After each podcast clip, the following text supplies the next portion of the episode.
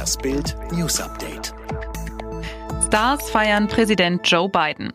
Joe Biden wird 46. Präsident der Vereinigten Staaten. Zahllose Amerikaner gingen auf die Straße und feierten seinen Sieg, darunter auch zahllose Promis.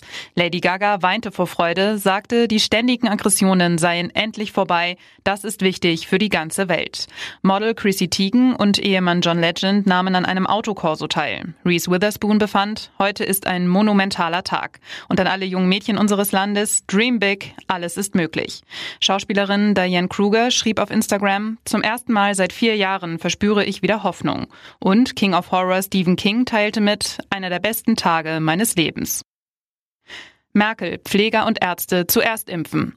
Sobald ein Corona-Impfstoff da ist, will Bundeskanzlerin Angela Merkel zuerst Pflegekräfte, Ärzte und Menschen, die zu einer Risikogruppe gehören, impfen lassen. Das sagte sie in einem Video, in dem sie Bürgerfragen beantwortete. Die Kanzlerin betonte, niemand wird gezwungen werden, sich impfen zu lassen, sondern es ist eine freiwillige Entscheidung. Wenn 60 bis 70 Prozent der Bevölkerung immun seien durch Impfung oder eine durchgestandene Krankheit, sei das Virus mehr oder weniger besiegt. Flughafen Berlin-Tegel für immer geschlossen. 60 Jahre nach dem ersten Linienflug ist der Berliner Flughafen Tegel geschlossen. Zum letzten planmäßigen Flug startete am Sonntag eine Sondermaschine der Air France nach Paris. Der Luftverkehr der Hauptstadtregion läuft nun allein über den neuen Flughafen BER in Schönefeld.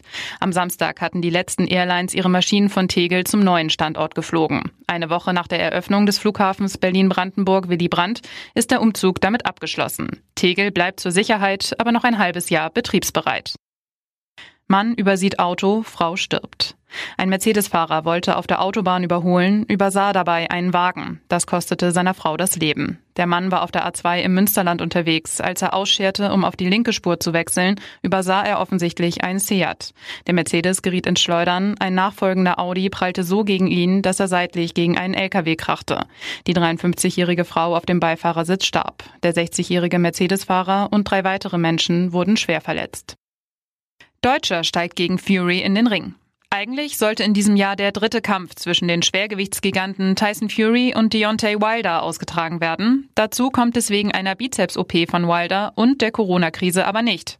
Davon profitiert nach Bildinformationen ein Deutscher, der gegen Fury kämpfen darf, Agit Kabayel. Der Schwergewichtsboxer wurde in Leverkusen geboren. Seine Eltern stammen aus dem kurdischen Teil der Türkei. Es ist die Chance seines Lebens. Der Kampf um die WBC-Weltmeisterschaft soll am 5. Dezember in London stattfinden. Vor der offiziellen Bekanntgabe Ausgabe müssen nur noch letzte Details geklärt werden.